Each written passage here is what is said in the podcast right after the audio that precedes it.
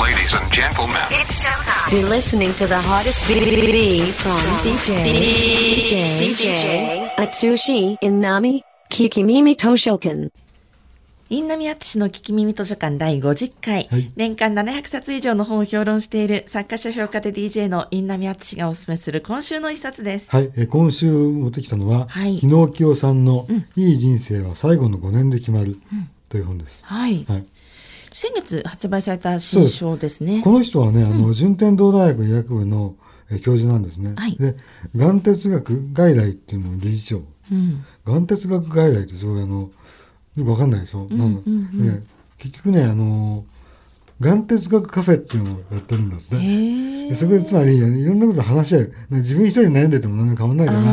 ー悩みだったりいろんなことを話し合おうっていう、だからちょっとね僕思ったのはねホホスピスのマインドに近いのかなと思ったんだあけど、この最後の5年っていうのがどういう意味なのかなと思ったんだけど、要するに告知されてから、ええあと5年間で何ができるかっていうことで、はい人生がいい人生かどうかが決まるっていう、あ。うんう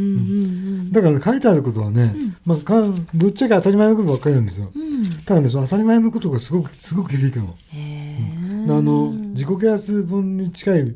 ところはあるんだけどね、うん。比較をやめて自分の生きがいを探しなさいとかね、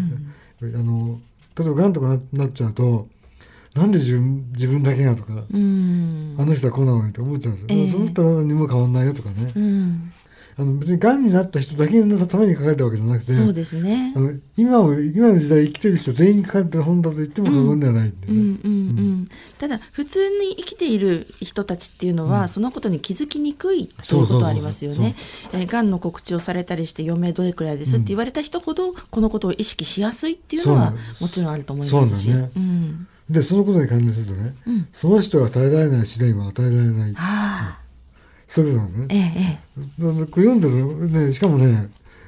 結構一つ一つの文章がね短いんですよ、んでわあの柔らかい文体で、えはい。だからねパッと開いたところを読むと、そういう気づきを得られるというか、忘れかけていたことを思い出せる、もちろんそれは今おっしゃったように、んあのがんになった人いきなりそういう現実に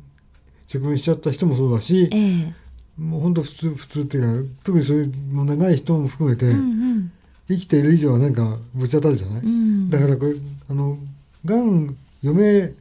を告知されたかどうかは別としても、うん、ええあのいろいろ全ての人にとって、はい生き方の指南書としてんいいと思うんだよしかも押し付けがましくないから、うんうんうん僕こういうのと押し付けがましいやつ本当嫌いなんだけ どこれはねあの楽に読めるんですよね。うんうんでもそういうお仕事をされていて、実際にそういう、まあ、死というものを人生のリミットに対して直面している方々とたくさん接している方だからこそそういうふうにもっと柔らかく、いろんな人に共通するように表現ができるのかもしれそなういでですすね。ね。うん、でがん患者3000人たと対話してきたと言いますよね。でも本当日々をどう生きていくかっていうことが結局は人生をどう生きるかということにつながっていくんですよね。こういう話ってついなんか積極臭くなったりさ、宗教っぽくなっちゃったりするけど、ええそういうことじゃないんだよね、んうん当たり前のことでさはい、当たり前だからこそ恥ずかしいんだけど実は大切なことって、うんうんうんそれをね今回これを読んでね、はい実感しましたねすごく、うん当たり前のことを思い出したというか、ねえあの日々の迷いがある方はもちろんですけれども、そうじゃない場合でもはっとねいろんな気がつ気づきがねあそうるそうとそう思そういますのでぜ楽にひなります手に取ってみてください、はい以上今週の一冊は先月発売されましたソフトバンク新書の「日野清著いい人生は最後の5年で決まる」がん患者3000人と対話して分かった後悔しない最後の迎え方でした。はい、